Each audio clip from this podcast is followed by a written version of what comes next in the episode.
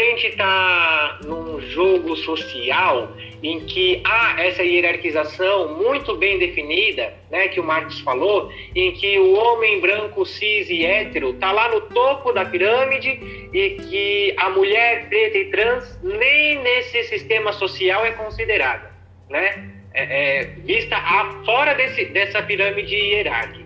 Então, é, quando acontece essas dinâmicas de exclusão, né, e de marginalização e de vulnerabilização dessas pessoas,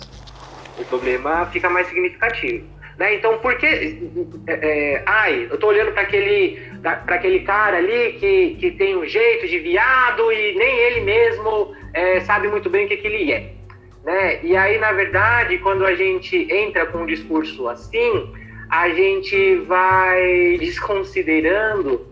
todos esses aspectos envolvidos nessa sexualidade desse indivíduo, né, e dessa história que está se tornando e que vai se identificando com nomenclaturas ou não a partir da história dessa pessoa, né, dos sofrimentos e das angústias que essa pessoa vai vivenciando. E aí é, a gente acaba olhando, quando olha para isso, a gente acaba um pouco se afastando do meu próprio processo identitário né, das coisas que eu mesmo vou é, adotando como uma nomenclatura minha, né, e da minha existência. E aí eu acho que nesse sentido o que o Marcos falou, né, da linguagem às vezes amarrar e das vezes